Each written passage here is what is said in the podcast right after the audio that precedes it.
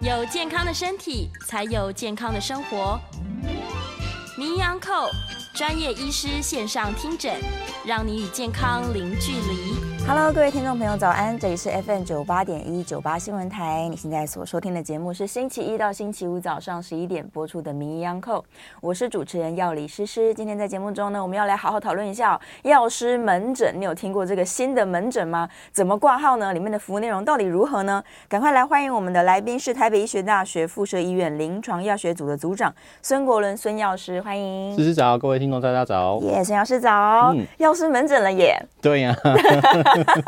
之前节目里面我们稍微简单的提到，我们今天嗯认真深入的说好了。 o k OK，对，好这个是什么东西？ 好。 那其实我们一般看病啊，我们都会去医院去挂医师的门诊，对，然后去跟医师去跟你呃跟医生去详述说，哎、你身体发生一些状况，让医师帮你做一些诊断。那医生根据你的一些叙述跟检查这些结果之后呢，会根据会帮你下一个就是，哎、你可能得了什么样的疾病，那该用什么药物来做一些治疗，然后请你回家好好的服药。那药师门诊呢，顾名思义就是药师的一个门诊。那通常来讲呢，是哪一些病人会需要使用到药师门诊呢？因为其实台湾呢、现在我们就医非常的方便，然后呢，就是我们常常会去 A 医院看什么 A 名医啊对，B 医院看什么 B 名医啊，就是我们会常常会去别的各个地方去看很多的医那个医师，然后拿很多的药品回来。再加上呢，其实现在国内也有一些保健的医师会拿了非常使用多非常多的一些保健食品对来做一些使用。那这些东西呢，到底能不能一起使用？到底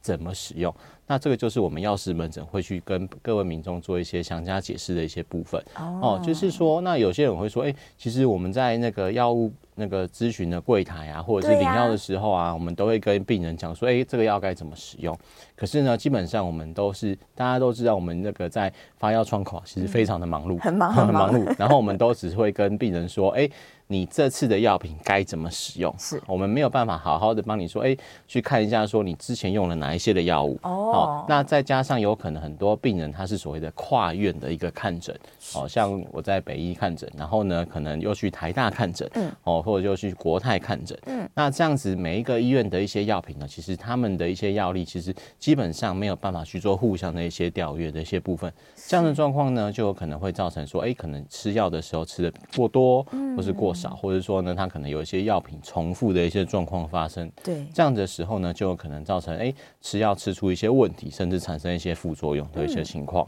是好、所以药师门诊最大的目的呢，就是可以把您呃在使用那些药品的一些问题呢，或是有一些哎不知道不明了的地方，可以在药师门诊这样子比较充裕的时间的呃的状况下呢，把你所有的一些用药一些问题跟我们药师来做一些沟通，然后来做一些呃我们来跟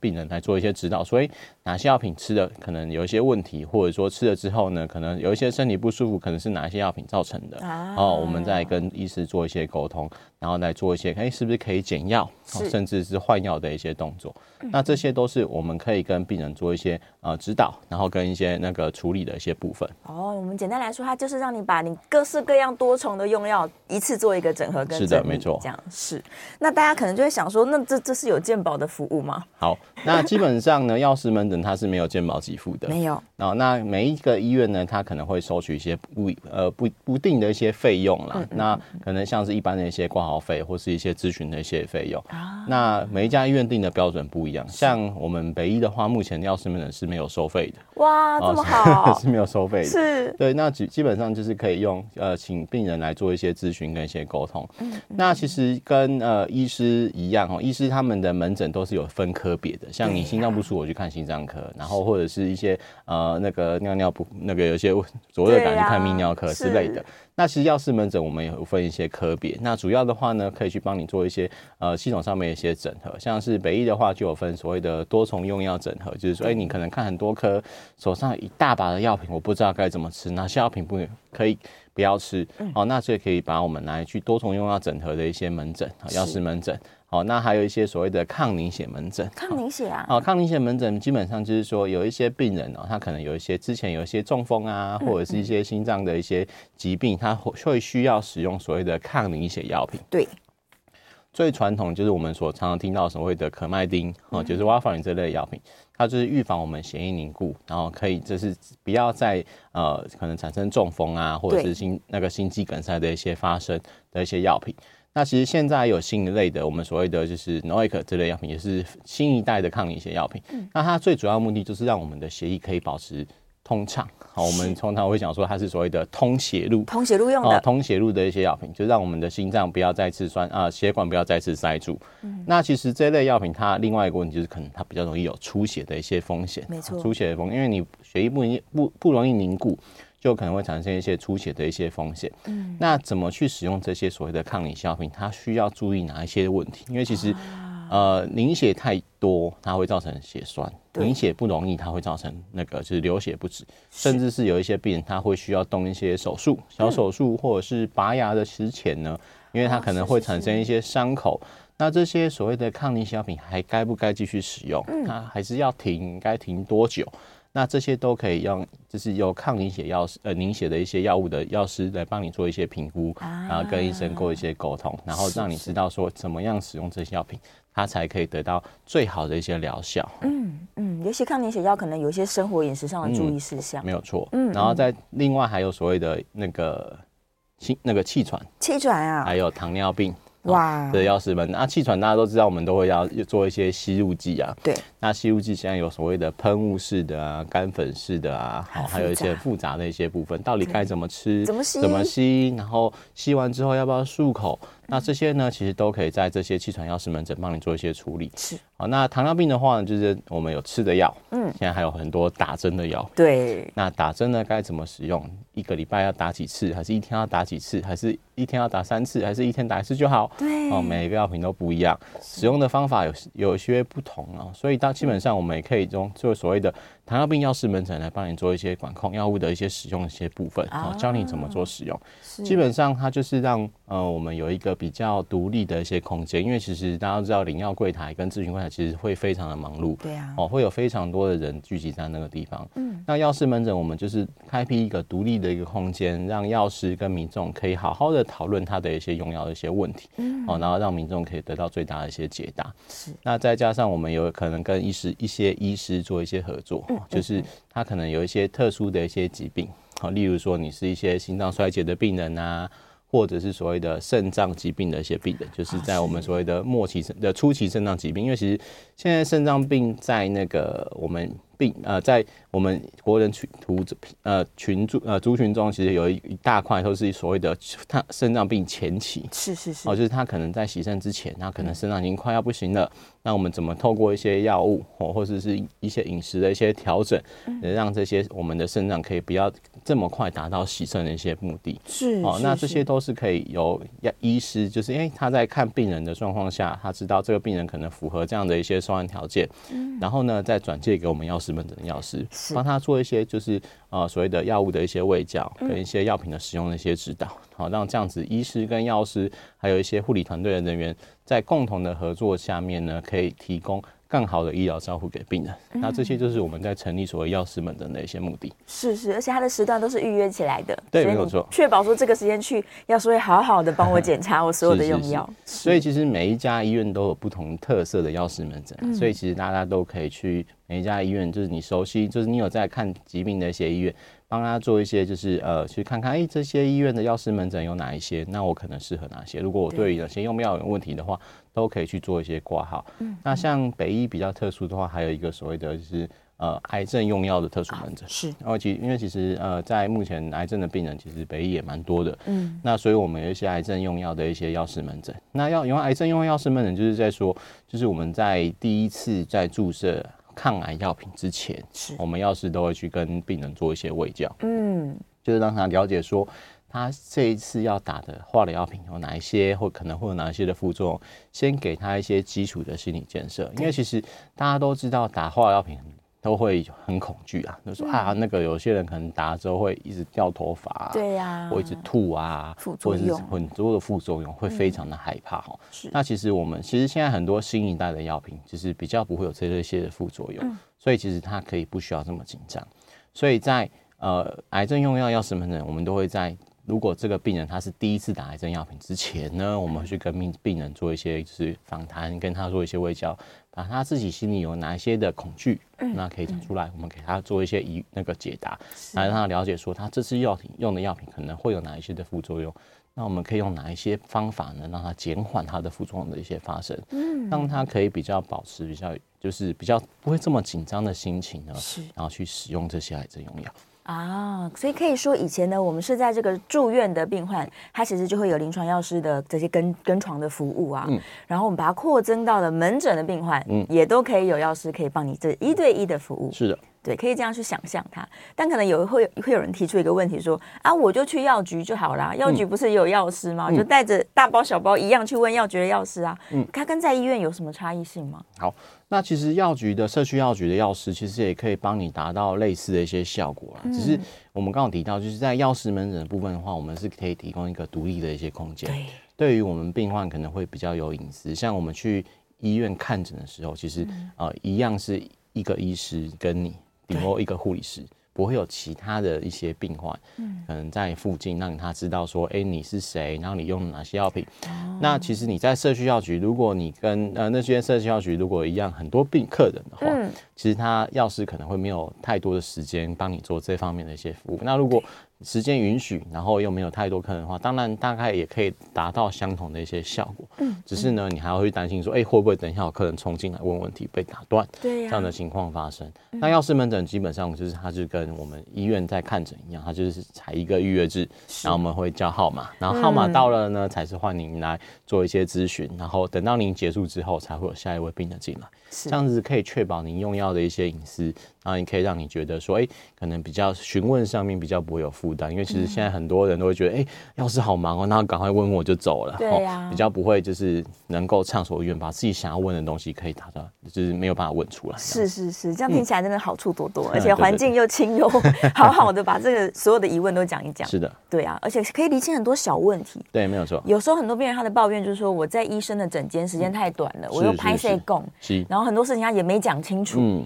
对，也许吃完这个药他真的有一些不舒服，没错。所以他就可以趁在药师门诊的时间嗯一次问完。对对对，基本上我们药师们就是希望说，把就是病人有不知道或是有疑嗯惑，就是对于使用药物有一些疑惑的部分都可以讲出来。因为其实，呃，我们发现其实很多病人啊，就是在医生在很忙碌的状况下，其实医师他开什么药他就吃啊，反正他也不管，对呀反正就吃。可他有时候吃一次觉得不舒服，会说，哎，会想到说为什么我要吃这个药，他会不好意思去问医生。不好意思问，对，然后呢，在前台领药的时候，会觉得哎、诶那个药师好忙哦，前面后面还排了一大堆人，那我就稍微问一下就好。那可能呃没有达到想要得到想要的答案之后，他就也不好意思再继续追问。那药师们主要就是说，让我们医病人可以知道说我究竟用的是什么药品，好、让他可以获得一些解惑之后呢，他才可以更安心的去使用他的药物。对，没有错，就是要你要真的要详细知道你在用什么，你为什么会产生这些反应，然后也不会到造成说大家领了一堆药，换了好几个医生，啊，都丢在家里没错，都没有吃，哦没有错啊，其实对啊我们有时候会发现这样的状况，就是有一些病人他就是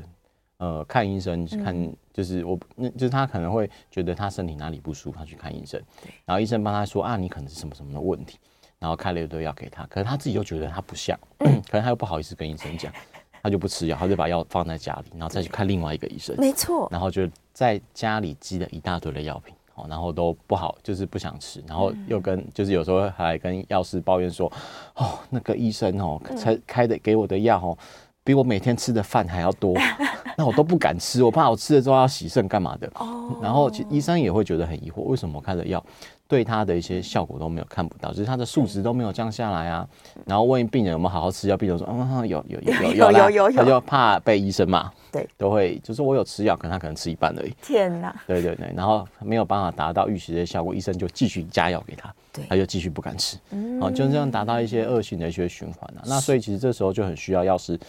把那个病人心中的疑惑给解决，他才有办法去安心的使用药品。对，就是促进这个医病的沟通。对，是啊。那如果这个药师判断说，好像的确是需要修改药物，但是这个可能是外分院的医生的药，嗯嗯，那这时候通常我们会建议病人怎么怎么做呢？好，基本上就我们的呃流程而言，就是像我们医院，我们自己医院有所谓的用药整合门诊，对，呃，药师门诊，它就是可能会把一些比看比较多科别的一些病人，我会把它纳出来。像我们之前有发现过，就是在我们自己医院看，可能超过三个科别、四个科别以上的的病人，嗯，他一起加起来药可能有二三十种。好多、啊、很多的药品，然后我们就会帮他去做一些药品的一些归档，对然后知道说，哎、其实哪一些药品可能可以不要继续使用的，可嗯能 A 医师跟 B 医师开药品是类似的东西，那我们就会打电话跟医生说，哎、那那个药品可不可以删减呢？你有没有什么特殊考量？因为 A 医生开了类似的药品，那 B 医生他有可能说，哦，那可以，那就他不要开了，他就嗯对把它删掉。那基本上用这样子的方式去做一些处理。那如果是外院的医师的话呢，我们就会把那个建议呢写在纸上面呢，然后盖我们药师的章，然后请他回去找那个外院医师的时候呢，给其他的医院的医师做一些些的参考，然后看他是不是需要消那个删减药品。那其实这样子删减药品有一些好处啊，基本上就是呃，像有时候。因为其实大家都知道，我们在吃药的时候，可能会有一些药品，它可能要早上吃，有些药品晚上吃，对有些药品吃三次，有些药品吃两次，很复杂，很复杂，然后他不知道该怎么使用。那我们有时候也会希望有那些老人家，他没有办法了解说这药品要该该怎么吃的时候，嗯是不是可以把这药品的品质改成比较类似？哦，是是哦，是，我们因为有些要饭前，有些要饭后，然后甚至有些我们看过，有些病人他一天总共要吃五次的药品。哇天哪，哦，饭前、饭后、睡前，然后又饭前、饭后、睡前。嗯是哦，这样子这样加起来，其实非常多的一些使用的一些品质，它常常有时候就会吃错。嗯，那我们就会跟呃看一下，有些药品是饭前饭后吃都可以的，我们就把它归类在一起，嗯就一起使用，比较可以减少它可能漏服药啊，少它或者是吃错药的一些风险。对，要用这样子的一些方式呢，帮病人做一些药品的一些整理，嗯做一些整合，然后让他可以比较能够说，哎、不要漏吃药，对，不要少吃药，是。更重要的是不要吃错药。不要吃错药对。其实反而是你如果整理好了，然后照着这样慢慢吃，它的用药是会更精准，没有错，有可能也可以用的更少。没有错，没有错。对啊，你就看到效果了，慢慢就可以减药，这是我们希望的方向、嗯啊是，的，嗯对。那保健食品呢？如果它它像我们想说啊，药师门诊我就只敢拿医院的药给医嗯药师看，那万一我家有好多保健食 品，我可以带过去一起问吗？呃，当然也可以啊。保健食品其实我们最主要也是可以让呃身体呢得到比较一些好的一些机能。那很多嗯保健食品它其实跟药品也会有一些交互作用的一些发生对，所以呢，我们都会希望说，病人在问该怎么用药的状况下，然后他也可以把自己家里在使用的保健食品一起带过来，嗯，好让我们了解说，哎、他有在吃的药品跟在吃的保健食品会不会有一些冲突交互作用的一些发生，那如果有冲突交中的发生状况下，我们就会建议说，那保健食品就是先暂停使用，是哦，或者是就是说，哎、那就是可能分隔吃，如果可以分隔吃就分隔吃，如果不能分隔吃，就尽尽量先不要吃。嗯，啊、那如果你还是很坚持，我就是要吃这保健食品的 话，那我们就会跟你说，那你就是要找。那个原本开药的一瓶医生说，你要跟他讲说，你有在吃这个保健食品，那我吃这个药品是不是要减量？对，哦，或者是用什么样的方式做后续的一些，或者是换其他药品来做一些处理。嗯，那基本上我们还是会建议，就是保健食品如果真的有一些冲突啊，先把保健食品停掉。是，哦，这样子的话呢，在医生在开立处方上比较能够精确去掌握上你现在正在用的药药物跟它的药效如何，嗯，哦，比较不会造成一些冲突上的一些发生。是是是，就是在药师门诊的时候，你可以真的畅所欲言啦，嗯 把你真实在使用的方法，还有你平常在吃的东西，然后甚至是一些生活上的困扰，你就一次问清楚。没错，对啊，才就可以得到很好的建议。对。然后我们其实药师门诊的人数也不会这么多啦，嗯所对嗯以其实病人在聊天起来，或者说在讲述起来，比较不会有这么大的压力，没有压力对，啦比，较不会有那么大的压力，对，不会后面几百个人在等这就样。是比较不会有人一直在敲 门的、啊。对对对，大家去医院看诊的时候，就是在里面在跟医生讲的时候，听到外面一直在叩叩叩叩。对， 然后外面都坐了三个人，这样想说哇天哪，那我赶快讲一讲。三个人算少的离开 我们医院都是三四十个人坐在外面。超级恐对对怖，对压力对很大。是啊对，药师门诊比较没有这个困扰，对对，对这个对时段都是你的。是的，得好好的讲这样。嗯那我在啊，假如我已经挂号了，那我要出发去药师门诊之前，我要准备什么呢？嗯，好，那基本上我们就会建议你把你的健保卡带着。健保卡，对，健保卡一定要带着，然后再来是你现在有在使用的一些药物。嗯对如果没有办法带药品来的话，你就带药单来，啊，药单或是药袋。嗯嗯，哦，还有还有就是你正在使用的一些保健食品。是然后如果那个量真的太多的话，哦，那个可以拍照啊，哦我们把那个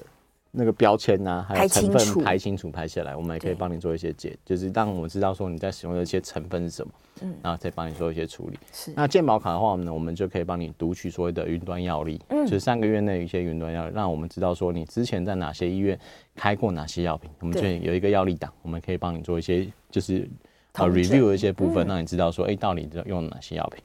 那实际上，如果你还是想要知道说哪些药品该怎么吃、该怎么整理的话，还是会把实际的药品带会比较简单，因为嗯其实我说我们我们因为我们常常会跟病人说，啊那你这个药品就是吃几次就好，不要吃那么多，就不要吃。他说啊，那长什么样子？忘记了，，对，我们要形容其实也很不好形容是所以你直接拿来或者把药袋拿过来也可以，好，我们嗯就是帮你圈起来。然后按这个药品就可能就是哎、跟某个药品可以一起吃，或是不要再吃了之类的，用这样的方式处理。那如果你有在使用一些就是要问的是一些糖尿病啊，或者是一些血压药品啊，或者是一嗯些就是气喘的一些药品的部分，那把你每天记录的一些血压、血糖的一些数值，还有一些气喘的一些，我们会测一些尖峰呼吸流速。啊，或者是嗯发作的一些频率也可以记录下来，然后再把你一些用药的一些次数一起拿过来，就跟你平常看医生一样，是啊让我们知道说你的一些血压、血糖或者是气喘发作的一些频率。这样子的话，我们也可以帮你做一些些的一些药品的一些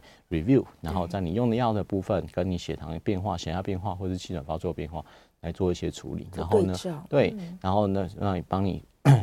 知道说，哎，你用这药品的效果到底好不好？是，然后数值到底怎么样？那是不是应该去做一些剂量上的调整呢？还是说是用药时间上面的一些调整？嗯这都可以让我们帮你做一些一些的一些探讨。对是，然后包含可能有一些工具的使用，药师也可以给你很好的建议。没错例如什么药盒啊，或者是妈妈不知道怎么喂小孩子吃药啊，其实这些好像都可以。嗯对对，跟药用药相关的道具不会用啊，或者是什么疑难杂症，就来吧，都嗯问吧。是包含连在诊所的用药也可以来问吗？可以啊，可以的，嗯所以就算平常我就诊都是在家里附近诊所，但我可以就是宽宽脸，然后去医院问医院药师，都可以啊。我们其实嗯来者 不拒，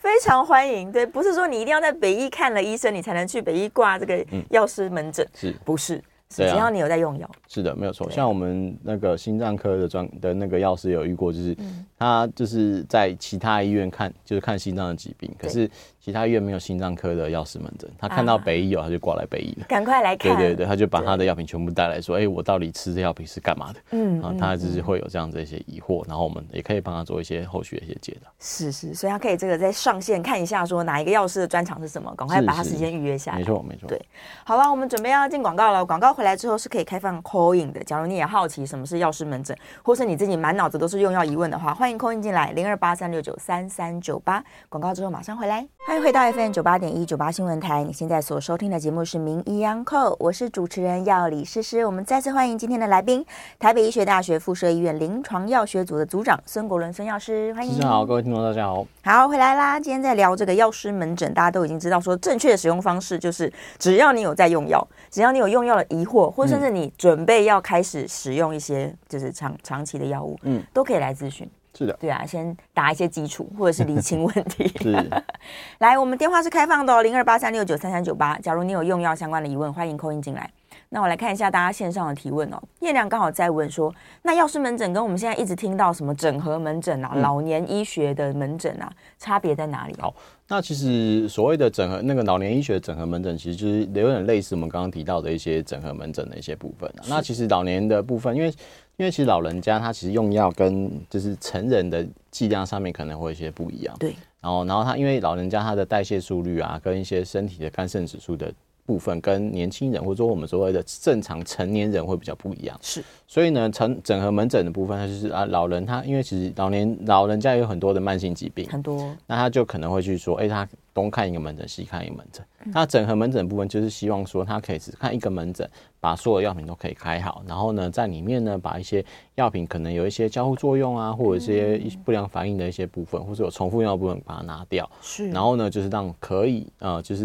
有点类似说，我们可以把这些他只原本只需要看要看两个门诊的部分，把它整合成一个。对，那其实这个就是整合门诊的用意啊。不过其实这个在临床上面有比较困难的部分，因为其实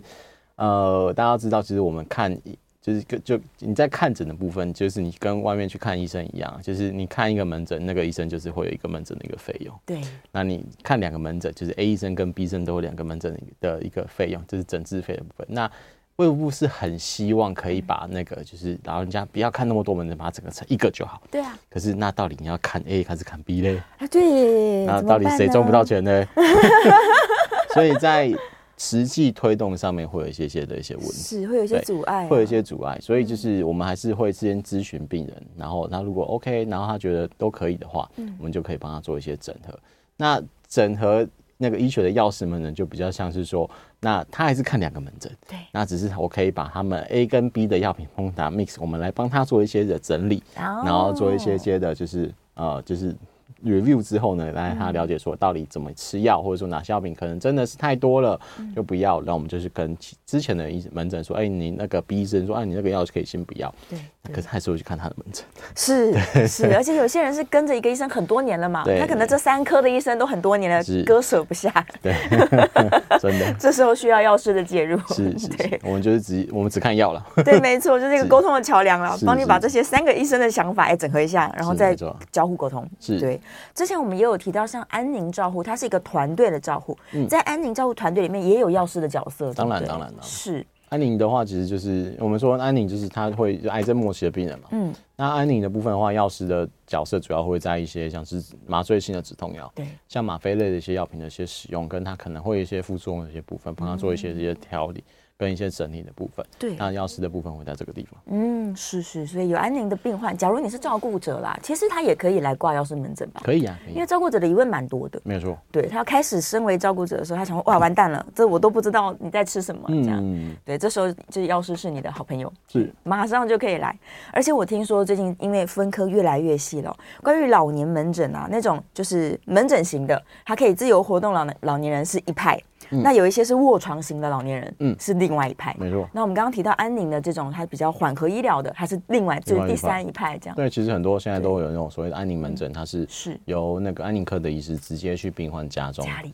帮他做一些看诊，然后帮他做一些药物的一些调整，是嗯然后再请家属回来医院领药，这样子，就是病人不用直接跑，然后医生直接过去帮你看，对呀、也减少了这些奔奔波、啊、奔波的一些风险，来回对的对对辛苦。好，电话线上听众朋友空印进来了，来，我们先接个电话，张小姐，张小姐，请说。啊，谢谢两位药师好。你好，那我也是一个多重用药的病患嘛。嗯那我本来是有那个，嗯、那个糖尿病跟类风湿性关节炎。嗯我在一家公司，呃，一家医院帮我开药哈。那那我现在呢有那个尿嗯憋尿的问题，我又在哦另外一家公司看了那个妇产科，那他医生给我检查，他说是我是膀胱过动症。嗯是那是现在就给我开了两种药，那一种药是早上，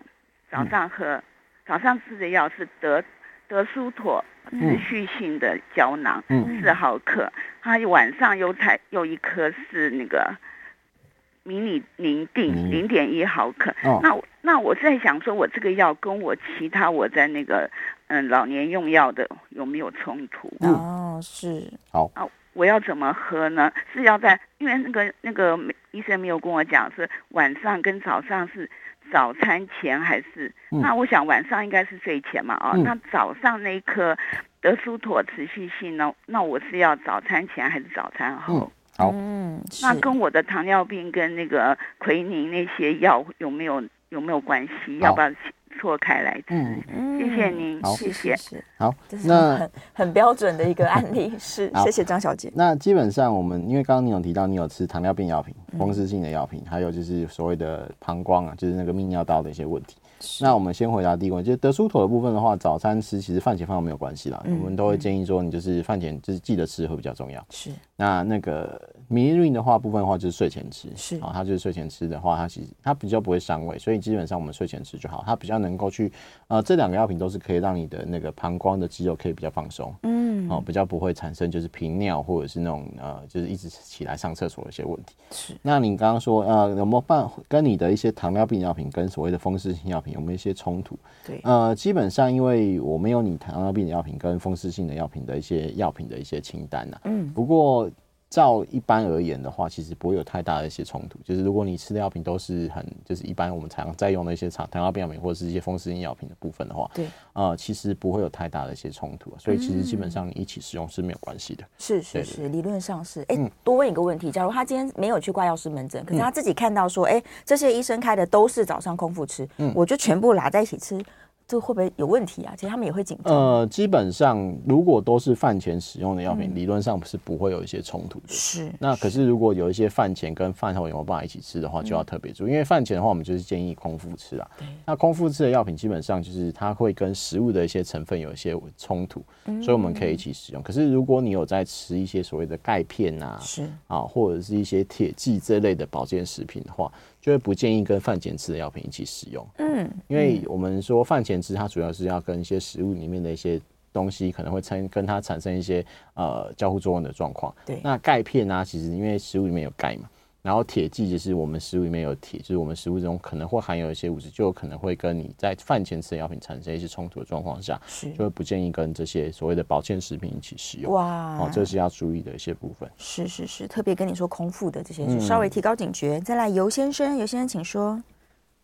哎哎、哎你你好好，啊，医师好，是主持人好，大家你好，好，我是我也是老人哦，嗯八十几岁了，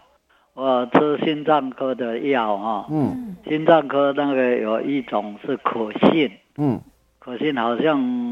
和泌尿科有关系，我对嗯有看看泌尿科，也有拿泌尿科的药，嗯，是不是这两种要分开吃？嗯还有骨科止痛的。嗯哇，还有哎在在第第二个问题哦，嗯我受限差不多在，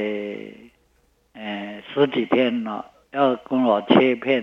什么检查，对，啊是不是要提早什么打那个什么抗生素吗？嗯，嗯嗯是嗯，不是这样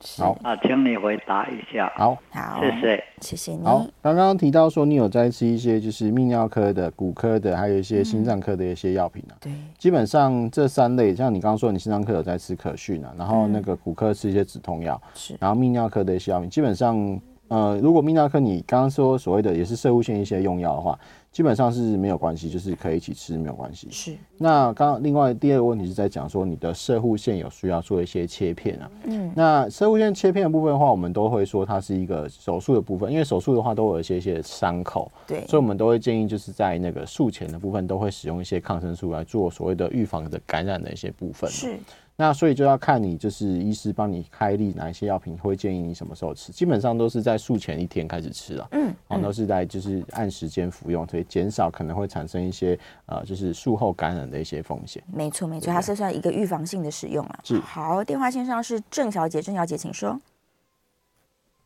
郑小姐，嗯，好像没有声音。好，那下一位是陈小姐吗？陈小姐，请说。没有好，陈小姐也不在线上， 好，没关系，是两位可能刚好同时，这个电话持续开放哦，断线的话大家可以再扣进来，但是我们大概四十五分的时候会进广告，所以假如这个郑小姐跟陈小姐来不及扣音，我们下一段再回答你的问题。好，我们来赶快回头看一下大家线上。信宏说有一些心衰竭的利尿药可能会让男生乳房不舒服，是真的吗？嗯，那如果吃一些慢性病的，产生了一些不没有预期到的不舒服症状，嗯，是不是就等于是副作用了？好，那基本上呃呃，信我提到说就是那个是利尿剂的部分，我们所谓的所谓的保甲型利尿剂，就是所谓的那个使排通病，嗯，它中文叫使排通病这类的一些呃那个利尿剂呢，它可能会有一些就是所谓的男性女乳症是的一些副作用，就是你是男生，可是他就吃了这药品之后，你的乳房会渐渐变得比较比较大一些，因为它的成分跟我们的荷尔蒙比较类似，所以一部分的人可能会产生所谓的男性乳症的一些副作用的发生。是，那所以如果有这样子的状况，并不是每个人都会发生，我们要强调，并不是说吃这个药品的人的男生一定乳房都会变大。对，好，所以基本上如果有发生这样的状况的时候呢，就是会需要做跟医生做一些一些那个调整我们的一些药品。那其实它，你把药停掉之后，它就会慢慢消回来嗯哦啊，所以是是不不需要太过于紧张。是可逆的。对，是可逆的。那基本上就是，如果你在吃任何的药品，吃了之后有一些身体不舒服啊、呃或者是有一些不需要我们出现的一些反应，我们就称作所谓的不良反应，或对者是称作说副作用。副作用嗯就例如说，啊，我们要降血压，你血压降下来了，可是你同时伴随的就是很容易头晕摔倒。那我们就啊说它是一些所谓的晕眩的一些副作用的一些发生，对哦，那我们就会需要做后续的一些一些调整，是不是让你的血压不要降得太快，嗯，然后或者是用其他的方式把你的那个头晕的状况可以去改，或者说那我就把血压品改成所谓的睡前吃，嗯哦，就是睡前吃，其实你头晕，反正我在床上睡觉了嘛睡，着了，哦，也不会有太大的一些问题。对用一些其他的方式去让我们身体比较不会受到这些副作用的一些影响。那如果还是会有这样副作用发生的话呢，我们就会说跟医生讨论，把药品给停掉，嗯换以其他的药品来做一些一些的治疗。是做一些替代就好了。是的好，准备进广告啦，广告回来继续接电话哦。回到 FM 九八点一九八新闻台，你现在所收听的节目是《名医央叩》，我是主持人药理诗诗。我们再次欢迎今天的来宾，台北医学大学附设医院临床药学组的组长孙国伦孙药师，欢主持迎。人好，各位听众大家好。好，回来啦，电话继续开放啊。我们李小姐在电话上，李小姐请说。诗诗，药师好好。你好你，好，呃，因为我因为我那个我做了一些很很很幼稚的举动哈、嗯我我我实在是狗急跳跳墙，因为我那个止痛药哈、嗯这怎么怎么吃都无效，嗯我就拿那个安眠药来来当止痛药，是，哎，果真有一点效果，哎嗯嗯，但是就这样自己使用了 吗？不行不行，赶快劝诫一下。 是，哎，李小姐的声音突然断掉，问题问哎完了没有啊？， 好好好，那基本上就是你说吃止痛药品，你会觉得没有效，然后你吃安眠药会觉得有效。是，那这样子的状况下，有可能你是就是所谓的啊、呃就是心理性的这些疼痛，啊因为有一些病，有一些人他就是心里会比较觉得他哪边不舒服，然后吃了药品之后，因为我们在心理会影响我们的生理是，哦，所以有时候我们的有一些病人，就我们有发现说，他就是会比较容易做，就是会比较紧张一点，然后呢，他就是会觉得身体哪一些病痛会他一直都好不了，然后就是会有一些呃，医师他就会帮他开一些就是所谓的呃放松申请，就我们说所谓安神的药品啊、哦，是是是，那其实这类的药品其实跟我们安眠药的成分比较类似，所以如果你吃了安眠药品之后，类似或者说这种镇静安眠药品之后，如果觉得还好像状况有一些好转的状况下中，那我们也可以就是呃把这些情况呢跟你的就是原本开止痛药的医生去去讲一下，就说嗯哎、诶我之前吃这个药品之后好像有比较舒服一点。那是不是可以用这些药品？因为其实那种镇静安眠药品的这个，有一些它是偏安眠药的性质居多，有一些偏安神药，我们说镇静药品的这个成分居多。所以呢，其实可以开立就是比较偏向就是那种安神的药品给你。这样子的话呢，如果有一些改善状况下，其实也可以对你的这样疼痛的一些感觉得到比较好的一些缓解效果。那也不会说，哎、我就一直每天都在吃安眠药，然后又有一些或比较呃想要睡觉的一些副作用的状况发生。这样子的话呢，也可以让你的疾病控制会有比较好的一些效果。是啊，就是我们还是建议他回去跟医生讨论一下啦。嗯对，因为疼痛毕竟是个警讯嘛。好，再来李先生在电话线上，李先生请说。呃，两位好，我想你好请一个简单的问题，我有在服用这个降短胆固醇的药沙嗯哈、我服用的是 A Z 的这个冠冠之陀我 OK，、嗯那我在这个新闻上看到有一有一篇报道说吃燕麦哈、吃燕麦哈、呃过后的话，呃这个不要太呃太短时间内服用这个 statin 的话，会让 statin 的效果变得太强，会加倍的。这个这个消息是正确的吗？燕麦吃燕麦，嗯，好，呃，基本上我们吃燕麦，主要是它可以让我们的那个肠道中的一些酸甘甘油酯，或是那些脂那个所谓的胆固醇，可以有比较好的一些调整的效果，所以它有获得一些就是健康食品的一些认证啊。是所以说，你说，哎、吃这个燕麦是不是就不可以吃冠子头，或是不可以同时吃？其实没有到说它不能并服的一些状况。嗯，只是说，如果你在平常的那些那个呃用餐的一些部分，如果你把呃，因为有些人他原本吃的一些食品，它是比较偏向就是那种饮呃淀粉类的东西比较多。如果你把它换成燕麦的状况下，你的饮食有做一些调整的一些情况下呢，这样子的话有可能会到影响到你血脂的一些部分。那这样子的话呢，你的那个冠子妥的药效会不会变得比较强一点？那就可能不太一定。那我们会建议就是说，也不是说你绝对不可以并服，或者说不可以一起吃，而是说你一段时间之后，你因为我们都会去做血那个血液检查，看看你的血脂肪是不是有比较呃，就是有一些降调降呃有一些降低的时候情况。那这时候呢，我们再去做一些观察说这样子的效果会不会对你的呃药效会不会变得太强？如果是的话，我们再做一些药物上面一些调整就可以了。嗯，是是是。哎，延伸问一个问题：假如说这个病患他在药师门诊咨询，发现他对于饮食其实有很多的不理解，嗯，那可以再把他转介到营养师那边去。可以啊，可以啊。嗯因为其实我们一每家医院其实都有营养师的咨询门诊啊，对就对你平常的一些药物的一些跟一些饮食的一些部分，是像呃血脂的病人或者是那种呃末期糖尿病的病人啊，他其实都很需要就是啊、呃就是营养师的一些帮忙。嗯嗯嗯，没错。所以这个好好利用我们的医院的资源，是对，就可以让你更理解自己生活啊、作息啊、用药啊，如何来这个更健康。接下来黄先生在电话线上，黄先生请说。啊，嗯，哎非常感谢。我两点事情请教一下，是，因为我有一天晚上我都会失眠哈，嗯然后我有去看那个心生科啊，嗯那他给我吃了一种药叫做战诺胺啊，战战胺诺诺嘛，嗯，大家啊，弄，那战胺诺他是每天叫我吃一颗哦，嗯那我大概吃了，我没有吃一颗，我只只吃了八分，我要减掉一点点。哦可，是我里面要吃了两颗那个明日叶，就是日本那个原啊装是那种东西、啊哦，所以这个对我来讲睡眠就比较好一点哦。嗯嗯那第二点呢，就是说会先我在那个那个药房里面看到有有一个那个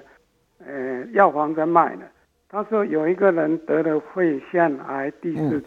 嗯，所以他吃了那个褐藻糖胶，啊所以我哦，是吃好了。那当然，这个褐藻糖胶也是日本的嘛，嗯可是，在我们台湾有有注册，有有那个可以可以那个卫生署有认定的哦。嗯那第就是这第二点，这个肺癌说吃这个第四期吃的这个褐藻糖胶吃好了，那这两点，嗯，请教医生是不是有这回事？嗯谢谢你。好。好，好那你那个失眠有吃身心科的那个赞安诺，其实我们就是刚刚提到那个，就是它是属于镇静安眠的药品啊。对，那如果你有吃了之后，那跟其他一些健康食品吃起来有比较好的这些效果，你可以睡眠睡得比较好，然后早上起来比较不会有一些就是不舒服，或者是呃就是会有一些昏，就是因为有些人吃安眠药会有一些昏昏欲睡的感觉，对，然后也不会精神不好。那这样子的话，其实就可以就 OK 就没有问题。那另外一个就是那个合藻糖浆的部分啊，那合藻糖浆其实现在其实很多人在就是癌症病人会在使用，是是，那其实它就是所谓一些小分子的一些部分啊，其实它还是不能完全取代我们所谓的抗癌的一些药品哦。对要记得，就是它是一个辅助的一些健康食品，没错它不是药品，它是辅助的一些健康食品。嗯，它可以有一些提升免疫力，然后让我们自己身体的食欲会变得比较好。嗯，那它因为它是小分子的部分，所以它会比较容易做一些吸收。